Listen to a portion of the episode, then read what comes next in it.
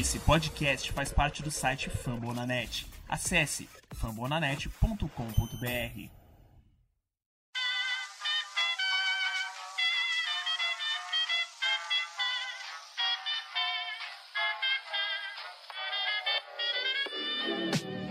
Mais uma rebatida forte. E ela tá fora daqui! Uau! E ela descendeu!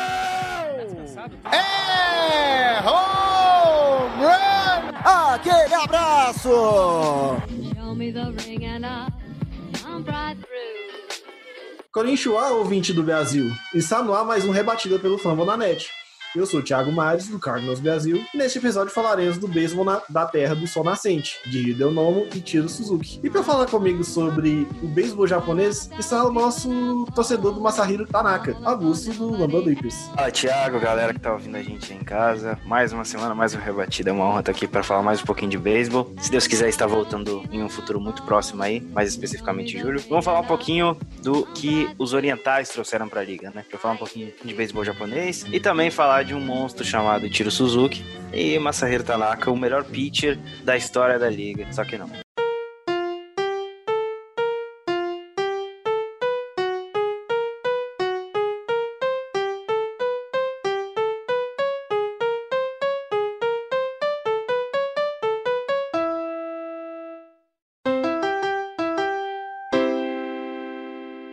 Fambonanet conta com 45 podcasts, que engloba NFL com Fambonanet, basquete com o Noaro, beisebol com a gente e o show antes do show, o esportismo e toda a sua gama de podcasts com as franquias de NFL, NBA e MLB. Você pode ouvir no Spotify, Deezer, Google Podcasts, Apple Store e qualquer outro agregador de de podcast de sua preferência. E também temos matérias no site. Ouve a gente!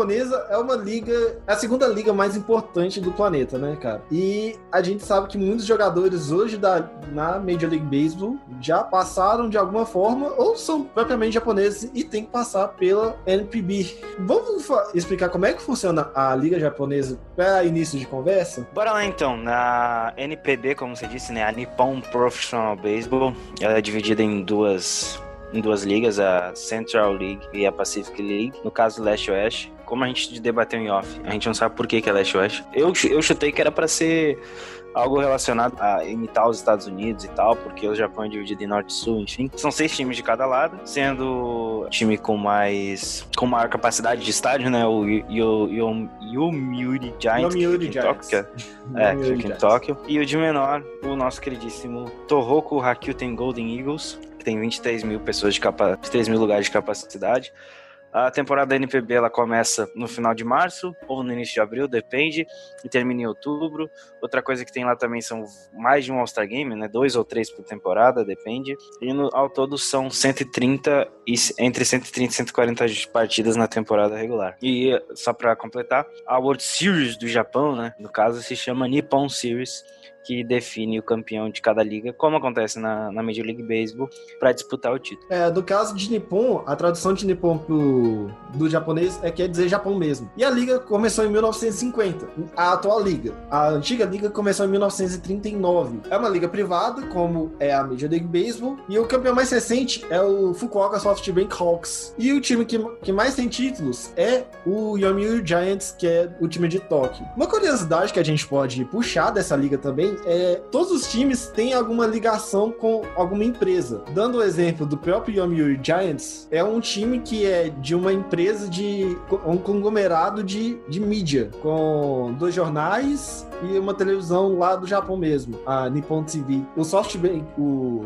Fukuoka SoftBank Hawks é do SoftBank, é, do banco SoftBank, que algumas pessoas já devem ter ouvido. E tem uma curiosidade sobre a NPB. Ao final de todos os anos, ao final durante todas as temporadas, da- obviamente, da Major League Baseball e da NPB, eles têm um jogo entre os melhores do- dos Estados Unidos contra os melhores do Japão, que também aparecem alguns jogadores importantes que os times depois vão aparecer, é, vão atrás, certo, Guto? Certo, cara, a gente citou dois aqui, né? Além do monstro Tiro Suzuki, tem o Masahiro Tanaka. A gente pode. Vocês vão procurar sempre, tem a, a descendência oriental, ela é muito forte, principalmente nos últimos anos na Major League Baseball. Isso já, não, isso já é uma cultura que vem sendo implementada, desses scouts internacionais. Assim como a gente tem muita gente vindo da América Latina, a gente também tem muita gente vindo do Oriente, porque, como além da Major League Baseball, a única liga que talvez tenha alguma, força tão grande é a japonesa. O beisebol é um esporte muito forte na cultura oriental, principalmente no Japão. O beisebol É, é, o esporte principal no Japão. É, exatamente. Inclusive tem anime sobre isso, se vocês quiserem Sim. procurar, hum, que são interessantes também, mas no contexto geral, é a segunda liga mais forte do mundo, atrás somente da, da MLB. E depois a gente tem as ligas aqui da, da América Latina. E Guto, vamos dar uma passada sobre os times e, e falar sobre a capacidade de estádios, quando eles entraram na liga. Dando uma passada dos times, a gente vai falar um pouquinho sobre eles. Começando pela Liga do Pacífico, nós temos o Chiba Lotte Mariners de Chiba, joga no Zozo Marine Stadium com capacidade de 30 mil pessoas e é um dos fundadores da atual NPB. Tem o Fukuoka Softbanks, que é o atual campeão, que joga em Fukuoka e joga no PayPay Dome, estádio de 38 mil pessoas. Ele foi fundado em 1938 e entrou na liga em 1950. Tem o Hokkaido Nippon Han Fighters de Sapporo, joga no Sapporo Dome. Uma curiosidade sobre o Japão é que, diferentemente do da Major League Baseball, tem muitos domes, né? Então a gente, a gente vai falar muito dome aqui. Então tem o Sapporo Dome, que de 40 mil pessoas. Foi fundado em 1946, também entrou na liga em 1950. Tem o Oryx Buffaloes, que joga entre Osaka e Kobe. É o projeto que o Tampa Bay Rays quer fazer nos próximos anos. No próximo ano já, né? Que joga no Kyocera Dome Osaka e no Rotomotos Stage Kobe. No caso, o primeiro de 36 mil lugares e o segundo de 35 mil lugares. Foi fundado em 1936 e joga na NPB desde 1950. Tem o Saitama Seibu Lions de Tokoza, Toroko, Tokorozawa. Joga no Met MetLife Dome de 33.900 lugares e foi fundado e entrou na liga em 1950. E na divisão, o time mais novo e aparentemente também o time mais novo da liga é o Tohoku Rakuten Golden Eagles. Rakuten eu acho que vocês devem conhecer porque é o patrocínio da camisa do, Ba- do Barcelona. Joga em Sendai, joga no Rakuten Semei Park Miyagi de 30 mil lugares e entrou na liga em 2005. A Liga Central tem também seis times, né? Como o Thiago falou, a gente no início que são 12 de cada lado, seis na Pacífica, seis na Central. A Central tem seis. É, eu vou começar pelo Trinity Dragons, de que fica na cidade de Nagoya. O nome do estádio é Nagoya Dome, 40.500 lugares de capacidade. O time foi fundado em, em 1936 como Nagoya Clube. O próximo time é o Hanshin Tigers, que fica. Nossa, agora eu vou sofrer pra falar. Nishimoya, ó, até que. Nishinomiya. Nishinomiya. Nishinomiya. Ah, joga no, Kishio, no Koshin Stadium e tem capacidade para 50.454 lugares. O time foi fundado em dezembro de 1935. O Hiroshima Toyocarp, time que, joga, que é da cidade de Hiroshima, né? Vocês conhecem a história das bombas atômicas, enfim. Joga no estádio do Mazda, joga no estádio Mazda Zum Stadium, capacidade de 32 mil lugares. O- aqui temos o time da Yakult, né? O Tokyo Yakult Swallows. Swallows. Swa, ó, É Swallows. É Swallows. É Swallows. do jeito que fala. É do jeito que vem. Tá, Swallows. Ah, venceu já cinco vezes o título da liga e foi fundado em 1950. Ele joga no Meiji Jung Stadium, em Tóquio, e faz, bate, bate, entre aspas, de frente com o outro time que eu vou falar depois, que é o Yomiuri Giant. E tem a capacidade de estádio de 37.933 lugares. Yokohama Bay Stars, da cidade de Yokohama, joga no Yokohama Stadium, capacidade do seu estádio é de 30 mil lugares, e ele foi fundado em 1930 como Taio Fishing Company. E por fim, o maior time da liga, né, o mais conhecido, que é o Yomiuri Giants, que é das, também da capital, to... não, pera, É, é de- capital do Japão é Tóquio? é, só que ele, oficialmente, eles eles são de Bunkyo. Só que ele joga no Tokyo Dome, que fica em Tóquio. Exatamente. Capacidade de 55 mil lugares. É, ele também é chamado de Tokyo Giants ou de Yomiuri e ele foi fundado em 1988. ah, peraí. 1934. Em 1934. 1988 foi a inauguração do Tokyo Dome, que é o estádio em que eles atuam. Mais uma curiosidade, o New York Giants também já, já, já mandou jogadores para a Major League Baseball. Um, um deles jogou no Yankees, que é o Hideki Matsui. Entre- enfim, vocês já devem conhecer aí. É mais ou menos isso. Os playoffs da NPB, ele funciona da seguinte forma. Os segundo e os terceiros colocados dentro da divisão jogam entre si numa espécie de, de wild card, sendo que o primeiro colocado tem uma tem um byezinho e joga contra o vencedor desse, dessa disputa. E por aí vai. Os dois passam passa o estágio final e joga a Japan Series, que é a Nippon Series, pra quem preferir. É bem, parecido, é bem parecido em tamanho menor do, dos playoffs da Major League Baseball, né? Que jogam os, os campeões das divisões com, com uma melhor, no caso, a melhor campanha de- já passa para pela fase divisional e tem o wild cards. É basicamente isso. Não tem, não tem muito o que falar, não tem muito mistério também. E, e, curiosamente, lá no Japão, o nome, até o nome dos, do sistema de playoffs é, tem o nome de uma empresa, no caso é a Climax Series. E outra curiosidade agora, fa- falando sobre os estádios, apesar de Tóquio ter dois times, que no caso é o, é o Tóquio Yakult Giants. e o Yomiuri Giants e o o- Tóquio Yakult Swallows, Tokyo Yakult Souls. o Tokyo Dome não é o maior estádio do, do Japão. O maior estádio é o de Nishinomiya, em Ryogo, que tem capacidade de 47.757 pessoas, enquanto o Tokyo Dome tem 46 mil pessoas. Porém, o Tokyo Dome é o estádio mais conhecido. Toda vez que tem o jogo entre a NPB contra a Major League Baseball, acontece no Tokyo Dome. Como também alguns jogos da, da WBC. E tivemos alguns jogos de, da Major League Baseball no, no Japão, né? Vamos lembrar alguns jogos que é o, foi o Cub, no dia 29 de março de 2000, Cubs 5x3 contra os Mets. Uh, New York Mets 5x1 contra os Cubs. Tampa, eh, em 2000, 30, de, eh, 30 de março de 2004, 8x3 Tampa Bay Devil Rays ainda contra o New York Yankees. Em 2004, New York Yankees 12x1 contra o Devil Rays ainda. Em 2008, no dia 25 de março de 2008, 6, Boston Red Sox 6x5 contra o Oakland Athletics. Em dois- no dia 26 do mesmo ano, é, Oakland Athletics 5x1 contra o Boston Red Sox. Em 2012, Seattle Mariners 3x1 contra o Oakland Athletics. E no dia seguinte, Oakland Athletics 4x1 em cima do Seattle Mariners. E o último jogo foi no ano passado, entre Seattle Mariners e Oakland Athletics, que os Mariners varreram os, os Athletics 9x7 com- no dia 20 de março e 5x4 com- no dia 21 de março. Esse último jogo foi o jogo que finalizou a carreira do, do Suzuki. Isso mesmo. Ele foi se aposentar, né? Tanto é que teve aquela série. Essa série entre Athletics e Mariners foi bem antes da temporada começar. Foi algo bem ocasional. A ESPN, inclusive, transmitiu pro Brasil. Foi de manhã, foi cedo pra caramba, enfim.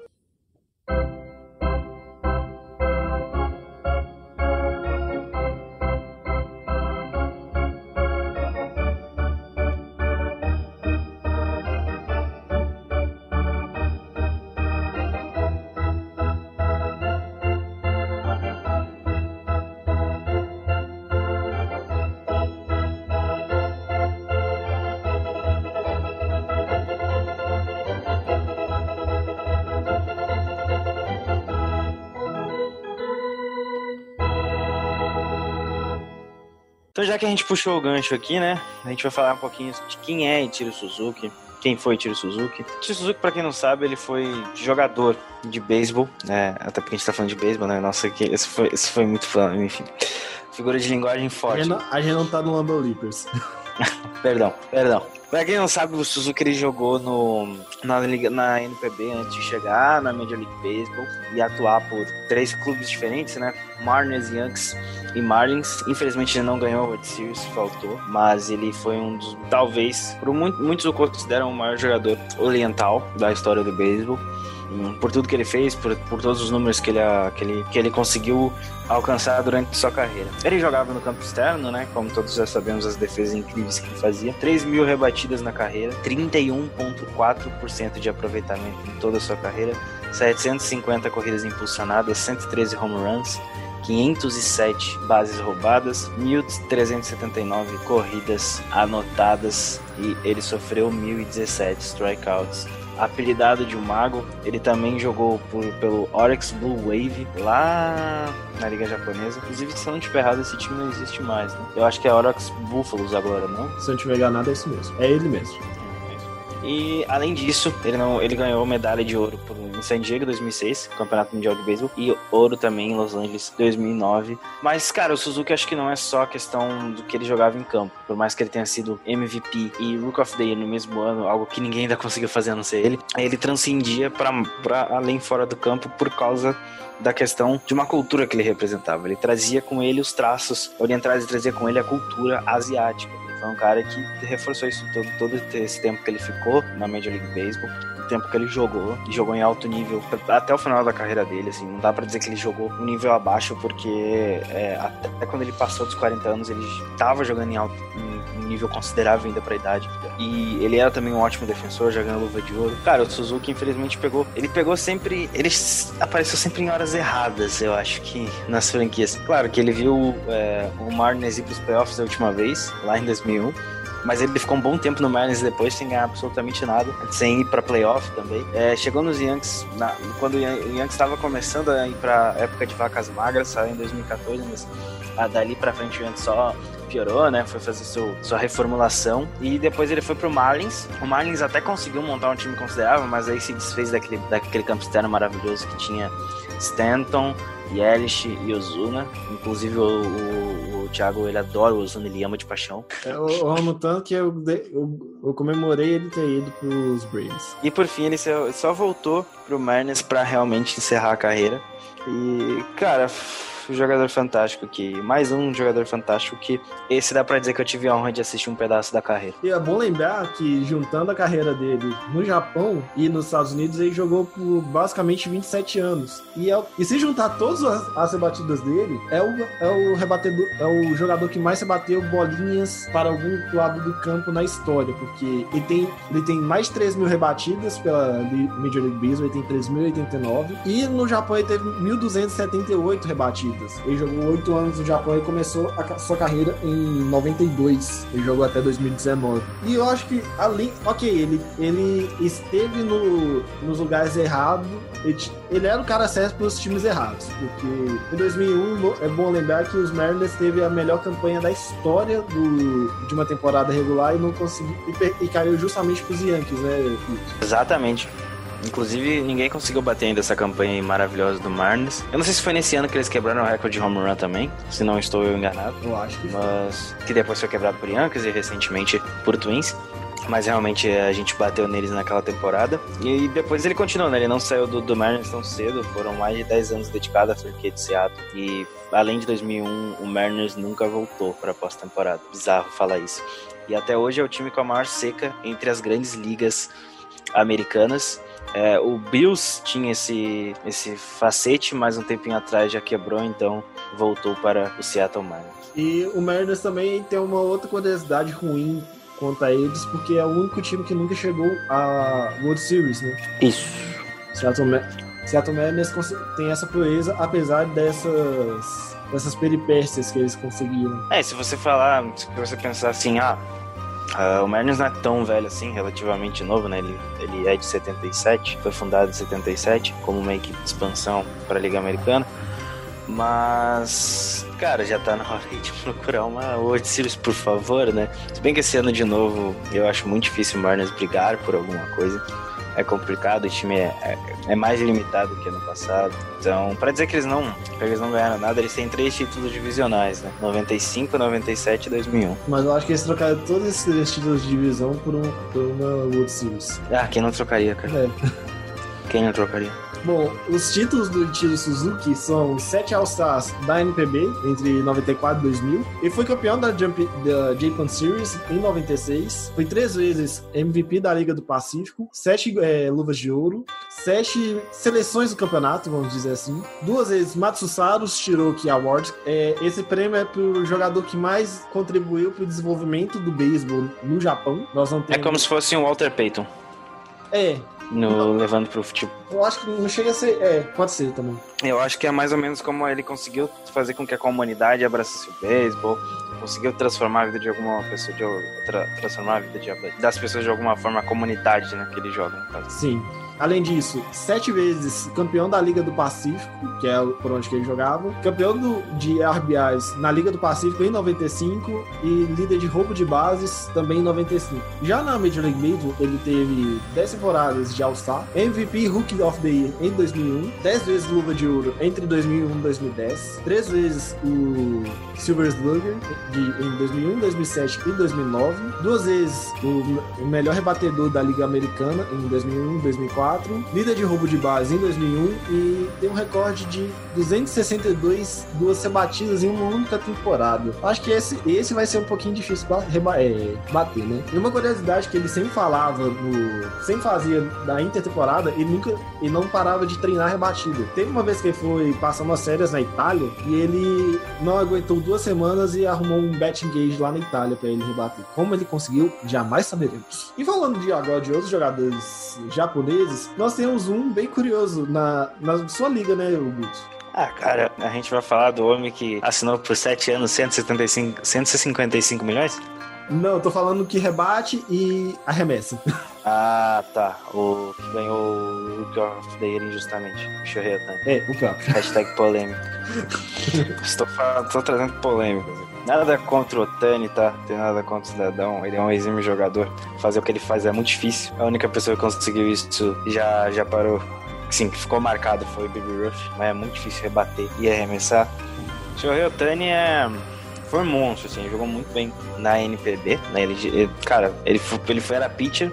Ele, pra quem não sabe, ele bate com a esquerda, ele rebate com a esquerda e arremessa com a direita. 25 anos ele jogou na Liga Japonesa por Rebatedores canhosos merecem amor eterno. ele chegou no, no Angels em dezembro de 2017, então foi- até 2017 ele mais ou menos ele jogou na NPB, né? Foram ele tem um recorde de um in-loss como pitcher de 42-15 lá, 2.52 de de ERA, 624 strikeouts. Ele se aproxima dos 30% no bastão, são 28%, 48 home runs e 166 RBIs.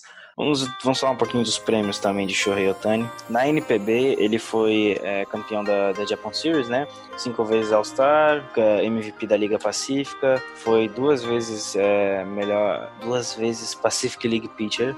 West Nine foi, foi o rebatedor designado de 2016, liderou a, em Area League em 2015, foi campeão de rebatidas em 2015. O nome do prêmio é Shota Ono. Desculpa, gente, tá? É o nome do prêmio, tá aqui, tá? Pela MLB, ele foi injustamente o Rook of the Year. Eu tenho que bater nesse ciclo, nesse, tenho que bater nessa coluna e ele rebateu um, um ciclo em junho, em junho de 2019, no dia 13. Fato muito complicado de se fazer na liga. Para quem não sabe, um ciclo é fazer todas as rebatidas possíveis. No caso, é a, é a single, a rebatida simples, a rebatida dupla, a rebatida tripla e o home run. Lembrando que o home run não precisa ser necessariamente out of the park home run. Pode ser um inside the park home run, que é válido também. Ah, mas aí quer que o cara faça um, um ciclo impossível, né? Porque mas bateu, já bateu um inside the park home run já é difícil. Bater um inside the É. park home run e conseguir um ciclo é mais impossível ainda. ainda. É, é, é tipo ter um jogo perfeito na Major League Baseball. É, e pra lembrar também, o jogo perfeito só tiveram 22, 23 jogos Acho que perfeitos. 23. É muito pouco. É, é pouquíssimo. No Hitter é um pouquinho mais, mas também não é muito. né? Ah, não, mas no Hitter, no Hitter todo ano tem. Isso aí. E todo ano tem, É. todo ano contra os Rays, né? Ah, é... cara, Você não pode negar, você aceita. Todo ano tem. contra fatos não há argumentos. Em 2008, quem disputou o, o Hook of the Year com o Otani mesmo? 2018 É. foi o Gleiber e o Andorra. Ah, tá. Eu não acho que foi. Foi, é, foi roubado, porque é simples. O cara era. É porque ele arremessou. É, exatamente. É Essa, é, eu entendo porque que ele ganhou. Mas em termos de números, o Andorra jogou melhor. Sim, e, é- e também era uma novidade, né, pra liga, porque o último, o último pitcher que sabia rebater se chama Baby Ruth, né? Então, é- é- dá pra Gold. entender. The Gold. Eu não pode falar muito The Gold, não, senão o pessoal do, dos Red Sox vão dar uma. vão cry. Ah, verdade. Mas é que tem muitos, né?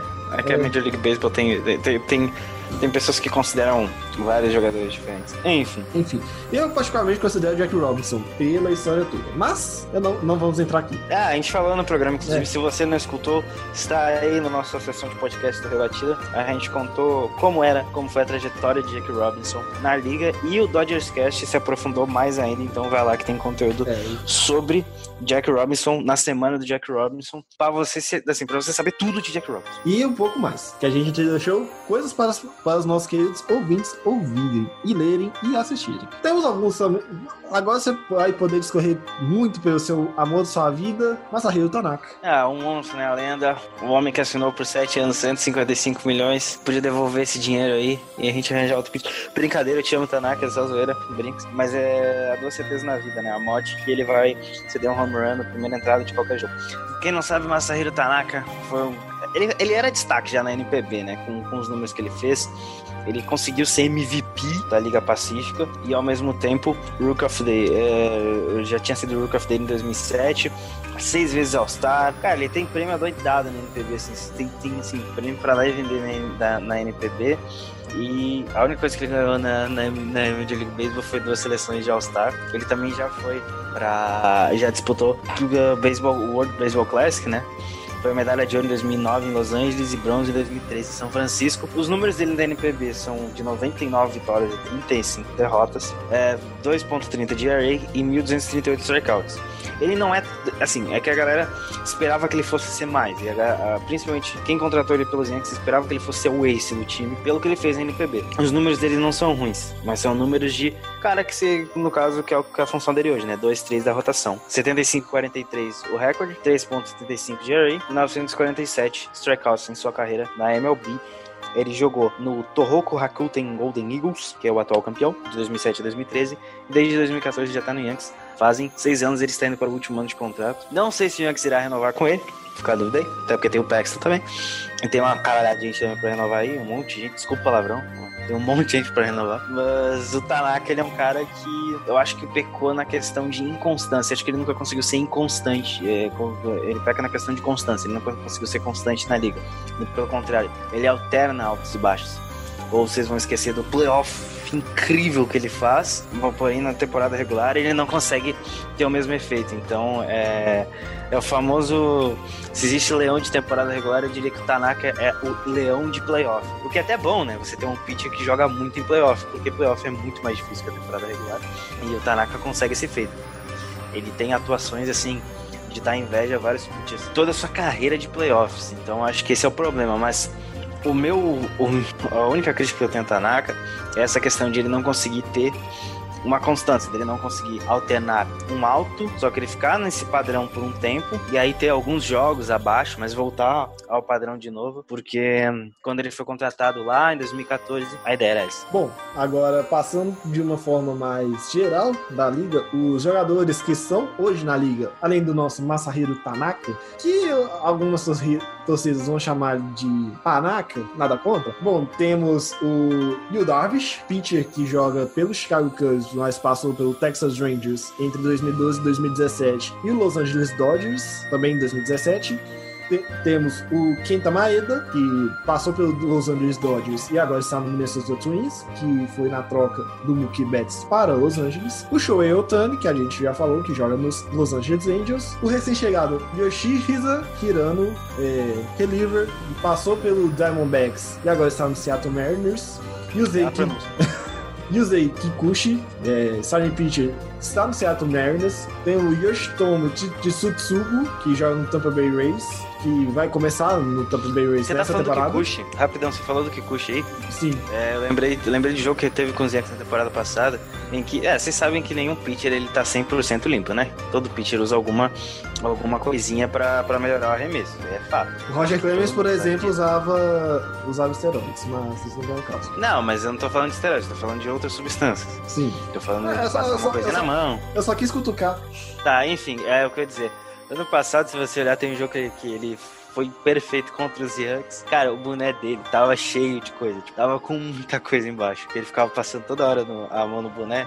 pra, pra melhorar o arremesso, só que ficou muito flagrante, foi muito ridículo. E a, infelizmente a Major League Baseball não, não, não deu nenhuma punição, mas enfim, né, não- também não, não acho que daria por, por essa questão, mas fica aí a curiosidade do. É, Yuze Kikuchi, Yoshitomo Tsu- Tsutsugo, que está no Tampa Bay Rays, Shun Yamaguchi, que é do Toronto Blue Jays, também recém-chegado, e o Shogo Akiyama, é, recém-chegado, outfielder do Cincinnati Reds. O Tsutsugo também é outfielder, e o Yamaguchi é pitcher.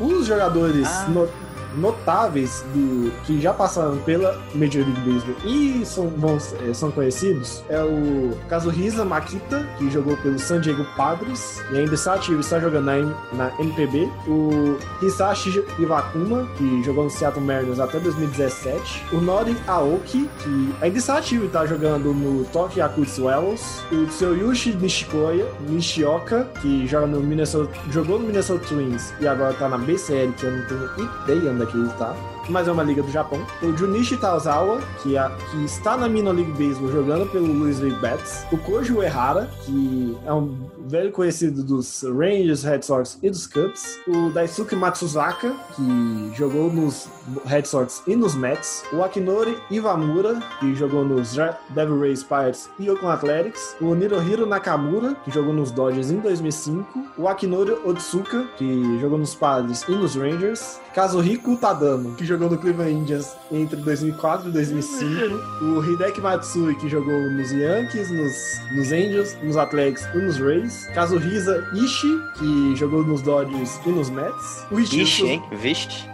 Ixi, muita treta, bicho. O Kazuhiro Sasaki, que jogou nos Mariners entre 2000 e 2003. E o Hidanomo, que jogou nos Dodgers, nos Mets, nos Brewers, nos Tigers, nos Red Sox, nos Rays e no Kansas City Royals. E a gente tem que fazer uma curiosidade, abrir para uma curiosidade também, que o Travis Ishikawa, que foi o herói da, da classificação do São Francisco Giants para o World Series de 2014, da- apesar de ele ser de Seattle, tem origem japonesa. Ele nasceu em Seattle. Seattle nada mais é que uma cidade locada pelos Estados Unidos, né? Que a Seattle pra mim tá mais pro Canadá do que pros Estados Unidos. Então fica a dica aí, hashtag cultura.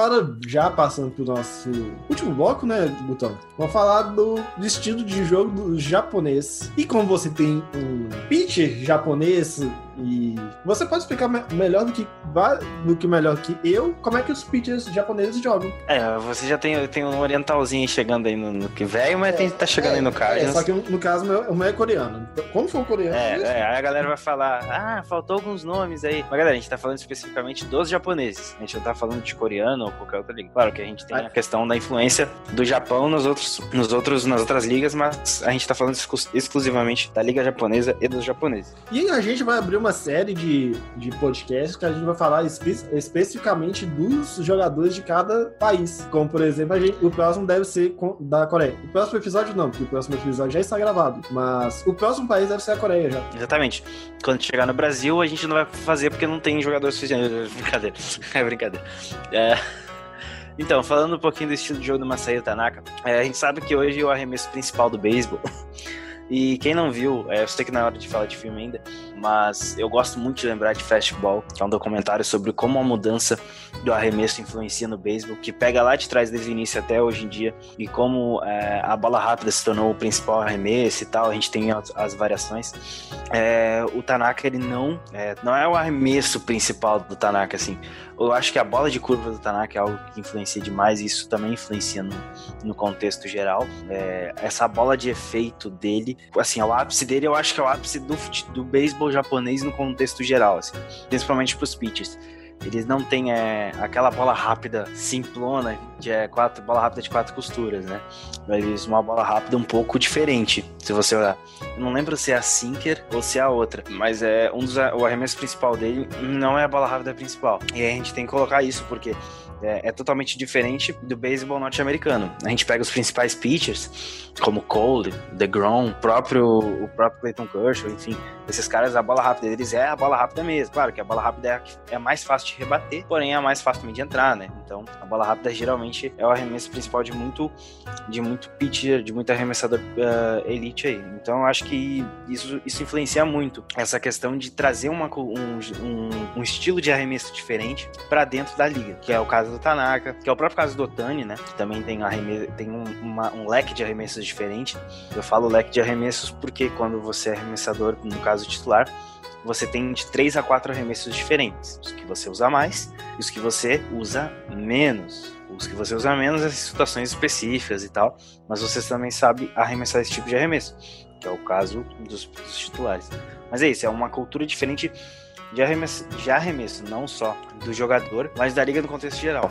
E eles trazem isso pra Major League Baseball. Eu, eu costumo falar que o, o beisebol japonês é o beisebol de explorar muito no caso de pitchers, né? É um, é um beisebol que não tenta fazer, tenta ser explosivo, igual é o beisebol americano, que você vê no, vários e vários jogadores com 300, 400 home runs. O beisebol japonês... Diria que o beisebol japonês é efetivo. O beisebol japonês é o, é o beisebol do small ball, eu, eu gosto de falar desse, dessa forma, porque é um beisebol que você constrói as corridas. Você não vai rebater, você não vai... Ele, como a gente falou do, do Ichiro Suzuki, o Suzuki não tem muito além de, de 250 home runs, mesmo na, na Major League Baseball. Aliás, na Major League Baseball ele tem somente 120, mais ou menos. 113. 113. Então, não é um, não é, uma, é jogadores que tendem a rebater muitos home runs. É um, é um cara que vão lá rebater, uma, vão construir com calma, eles não vão pra 50 home runs igual foi o Aaron Judge alguns anos atrás, ou como foi o Pete Alonso anos atrás, já falando com os rebatedores. E também eles não vão ir para 40, é, 200 strikeouts por uma temporada, eles vão para no máximo 100, 110 no máximo. 200, 200 home run, é, strikeouts uma temporada é um número muito grande. Então, que também você vai. Então, é. Falar. É aquela questão de o cara é, trabalhar mais essa contagem e trabalhar mais a zona de strike. Ele geralmente não é rebatido por strikeout. Ele é geralmente eliminado ou por rebatida rasteira, rebatida aérea, mas ele sempre tenta conseguir o melhor contato possível com a bolinha. E outra questão também, agora já falando dos rebatedores, como a gente fala que eles jogam um, small ball, uma, tentando sempre é, construir as corridas, não ir para o home run, a gente tem a, a gente sempre tem a sensação do rebatedor japonês rebater correndo, né, Guto? É muito bizarro, cara, isso. Se você olhar, porque ele já rebate, quando ele rebate, ele já tá correndo para tentar pegar a base, independente dele acertar rebatido ou não. Se você olhar aí, você já vai ver que ele já tem a, meio que uma leve tendência a fazer isso. Eu acho que é natural, eu acho que é costume mesmo lá da própria, como você falou, como, se, como é um esporte de mais é, small ball, de mais, querendo ou não, efetividade, de procurar mais a corrida do que propriamente o home run, porque querendo ou não é a mesma coisa. Se você trabalhar contar, se você trabalhar ali fazendo strike, conseguir a, a base, você vai chegar em, anotar a corrida que é o mesmo valor de home run. E às vezes você não vai conseguir home run de primeiro, porque o home run é muito difícil. Acredite, fazer um home run é muito difícil. Não, rebater é já é um pouco difícil. difícil. Já é bem difícil, né? É muito difícil, é muito difícil. Para chegar em base já é difícil. É. Eu sei porque eu já joguei beisebol e sei como é que é a questão. Não, eu também. E rebater, rebater já é uma coisa difícil. Imagina, imagina para conseguir um home run, é mais difícil ainda. Então a gente, a gente costuma falar que o japonês tem é, rebate correndo para tentar já, mesmo que dê uma rebatida simples, ele, já, ele não vai ter riscos de perder aquela base. Como a gente já viu alguns jogadores perdendo uma rebatida pro campo externo, perder a é, ser eliminados na primeira base. Tem vídeos disso do YouTube. Inclusive, outra coisa que o Suzuki fazia muito bem era roubo de base, né? Sim, ele foi tanto ele que sempre estava atento, né? Ele sempre estava atento e sempre conseguia ter o tempo certo para fazer o roubo de base. Que daí vem aquela outra coisa do small ball, do trabalho em base, daquela questão de trabalhar as corridas, ele fazia isso muito. Ele sempre tentava pegar um arremessador o catch desprevenido. E hoje a gente não vê tanto jogador assim, né, tentando roubar a base. Tem aquele jogador agressivo. É, agressivo. Porque a gente os que normalmente hoje roubam base na Major League Baseball é, são os jogadores que tendem a ser muito rápidos, como é o caso do, do Harrison Bader, por exemplo, o caso do, do Billy Hamilton. Não é o caso do o Ichiro Suzuki não foi nunca foi um grande primor de velocidade, mas ele sempre roubava base, né? É, mas aí tinha a questão de alinhar a velocidade que ele tinha com a inteligência que ele tinha. Aí era, do, era dois num. E aí vem a questão do talento. Por isso que o Suzuki era diferenciado. Mas esses nomes que você citou aí são mais caras que literalmente só entram no jogo pra fazer isso, né? É, é, não, até, que, até que o Harrison Bader não tanto, mas o Billy Hamilton é. o Billy Hamilton, ele. Então. O, Billy Hamilton, ele, só pra lembrar, ele tentou correr contra o Freeze do estágio dos Braves, é, não é? Mas então, esses jogadores que roubam base. Então- e a gente vê jogadores sem tanta velocidade, como é o caso do Shohei Ohtani. O Shohei Ohtani não é um cara de enorme velocidade, mas ele rouba base, rouba as basinhas dele. A gente não vê isso mais no beisebol. Eu acho que o grande. E já fechando essa questão de legado, acho que o grande legado é que o, o japonês ainda traz para Major League Baseball uma, uma certa tranquilidade para não de não ter um jogo extremamente explosivo como era nos, no início dos anos 2000 que só tinha só tinha que rebater para tem que rebater para cima e é isso. Não, o beisebol japonês ele, ele traz essa ideia de construção de corridas, a ideia de construção de jogo para o beisebol americano que tá pe- perdendo isso. É aquela questão, encerrando, hum, da lista de rebatedores que você tem de 1 a 9. Entendeu? Faz muito, faz muito sentido quando você coloca no papel isso aí. A galerinha que vai lá rebater na questão do beisebol japonês. Os caras que vão primeiro, geralmente eles querem chegar em base. Claro que talvez tenha outro que consiga um home run e tal, isso facilite. Mas o beisebol japonês sempre tenta ah, trabalhar na base da velocidade e principalmente trabalhar em base. Então, quanto mais gente em base estiver, melhor pra eles. Só que o Tadaka é, é o melhor arremessador do mundo e o Otani ganhou aquele Raw injustamente. Eu vou bater sempre nessa tecla porque. Ah, só- é, só pra lembrar, o Otani, ele, ele chegou metendo na pompa que queria fazer um arremesso de 108 milhas por hora, né? Acho que não vai Tô rolar. esperando. Eu acho Tô que não vai esperando. rolar. Eu- eu É capaz do jeito que o, que o Chapman tá fazer antes dele. É, eu, acho que o Hicks vai conseguir antes. Porque a, a média do Hicks é maior do que a do Chapman. É, mas o Rick já superou o recorde do Chapman? Superou. Superando. Mas ele, tá, ele, tá- ele já tá voltando de lesão aí? Qual que é o papo? Ó, a ideia do, do Jordan é pra voltar agora em junho, julho. É, é bom Então- mesmo, porque eu peguei ele no Fantasy ano passado e o Cristiano me ferrou. É, pô. Mas Tommy John tem muito jeito, né, velho? É, não, Tommy John é. Tommy Tommy John? John é 880. Ou você faz, você não faz. Ele teve que fazer, então. Ele tem um ótimo. É, que ele volte a jogar o nível que ele era. Ele é um, ele é um, um fechador muito confiável. É, e a gente poderia falar um dia só sobre a Jones, né? Aí a gente vai ficar até amanhã falando sobre Tommy John. Vou fazer tipo de e-mail de podcast. Só falando de Tommy John, porque todo mundo faz esse troço. É, porque todo mundo. Parece que o cara faz a Tommy John, o braço fica de ferro. É, é pior que tá cada, tá cada dia fazendo mais, mais cedo, né? É, a galera, os, os próprios. É muito bizarro isso, mas é para outro podcast. Mas é muito bizarro como, como os próprios pais já pedem pro filho fazer a Tommy John antes de começar a jogar o high school. É, e já tem muito prospecto já que já fez. Ou faz durante, Então. no, no- já no, no, no período que tá com a equipe, né? E, e é muito bizarro se você pegar e falar assim, nossa, o cara não tem, não, não tem nem a formação ainda correta do corpo, porque ele é um adolescente, ele já vai lá e faz a Tommy John, entendeu? É, e, Faz e, sentido. e a Tommy John, ela é meio destrutiva, né? Porque você vai fazer uma cirurgia no cotovelo pra fortalecer, não tem muito sentido, mas... Dizem que fortalece, né? Ah, eu- não acredito nisso. Você tá, tá arrancando um pedaço do, do seu, da sua cartilagem pra fortalecer? Hum, eles não querem na minha goela, não desce na minha goela nem. Todo, todo processo cirúrgico no final é suspeito. Fica a dica aí.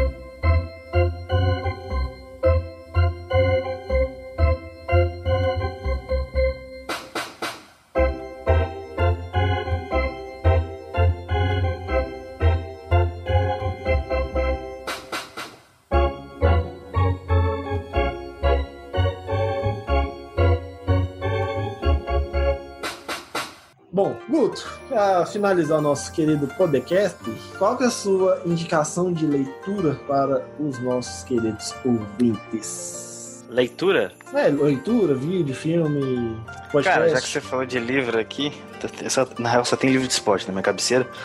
Vamos ver o que que a gente tem aqui. Temos aqui. A gente tem aquele clássico, né? Quem já viu o filme provavelmente tem que ler esse livro aqui. Moneyball, O Homem que Mudou o Jogo. Acho que é o clássico. Pra quem gosta de futebol americano, Tire os Olhos da Bola, é incrível. E fechamos com isso. Dois livrinhos indicados aí. Tire os Olhos da Bola, de Pat Curing, de Pat Curing com David Sherman. Tem o prefácio do Pete Carroll, inclusive, do Bill Cowher. E, Tire, e O Homem que Mudou o Jogo é leitura obrigatória pra quem tá Pra quem gosta de beisebol, pra quem curte beisebol, uma mudança de cultura incrível. O que o Moneyball impacta e sempre continua impactando Eu acho que é leitura clássica. E um filme, eu não vou deixar de citar um filmezinho, que é muito bom aqui, que é muito incrível, que eu gosto muito, mas é questão. tem a ver com basquete, mas não só basquete, tem a ver com a vida. Coach Carter, treino para a vida. Não deixem de assistir, é um dos melhores filmes de esporte, se não o melhor filme de esporte já produzido. Já que hoje a gente tá. Já que hoje eu tô, tô indicando livro, filme, vou também indicar uma série. A série é, eu acho que, que é mais da época do Thiago, o Thiago deve conhecer essa série, que é a One Tree Hill. Esse Thiago já viu. Já. Eu só não pede pra fazer um resumo dela, porque eu não vou conseguir. Eu, como eu não consigo fazer um Ah, resumo mas de a série nada. acaba na sexta. A, a série acaba meio que na sexta temporada, mais que tenha mais três depois, porque os protagonistas saem. Mas se vocês quiserem olhar, é uma série que conta sobre um moleque que é filho bastardo, que depois entra no time de basquete, depois vira técnico de time de basquete. E daí tem, tem toda essa, essa timanha do, do que envolve a família dele, que envolve o colégio onde eles e tudo mais. Depois vocês procurem, olha, tem bastante temporada, é uma série bem legal e a bebê Bom, a minha indicação dessa semana vai ser um livro do Robert Fitz, Wally Onamine, O Homem que Mudou o Beisebol Japonês. Esse livro tá em inglês. Esse Wally Onamine, no caso, é um, esse livro é uma biografia do Wally Onamine, que foi o primeiro jogador ni- nipo-americano a jogar na NFL e a jogar na Major na NPB após a Segunda Guerra Mundial. É, um, é uma história que eu acho legal, que ele jogou no Tokyo Yomiuri Giants e meio que mudou a completamente a história do, do beisebol japonês. Também é, fazendo uma nova união entre os Estados Unidos e o Japão, porque é bom lembrar que o Japão está mais perto da- dos Estados Unidos do que da Europa, então o, Ja- por isso o beisebol é muito forte no Japão. Então a minha indicação é essa. Guto, gostaria de deixar um abraço, um beijo, um afago, uma massagem na omoplata esquerda de alguém? Cara, quero, quero mandar um abraço e um agradecimento aí a toda a galera, toda a equipe do Rebatida. A gente tá tentando trazer aí um, um conteúdo diário, é com, semanal, né? É complicado trazer nessa quarentena, mas a gente tá tentando fazer, render assunto e tudo mais. Você aí com, com o Vitor no, no, no antes do show. É antes do show antes do jogo? Antes Show do show, antes do né? show. Show antes do show, show antes do show, que fala um pouquinho das, das, das minor leagues e tudo mais, então é também muito legal o trabalho de vocês. E é isso, acho que valeu, Thiago, mais uma semana e mais um produto entregue. E um mexanzinho básico é não deixar a gente seguir a gente lá no Twitter, né? arroba Bianx Brasil, chegando aos 1.500 seguidores. Logo, se Deus quiser, a gente chega até a temporada começar. O Júlio tá aí e vamos tentar ver como é que vai ser essa temporada totalmente diferente do beisebol. Eu gostaria de mandar um abraço pro pessoal do Lambo Leapers, que, né? Onde que o Hugo trabalha fora do rebatido. Aliás, escutem o Lambo Leapers. Sigam o Lambo Leapers no Twitter. Qual que é o Twitter, o, o Guto? Arroba Lambolipers Underline. Então é isso, galera. Esse foi o rebatido. Nós voltamos fora do Gauss e na semana que vem é, estaremos novamente no Betters Box. Arigato, sayonara.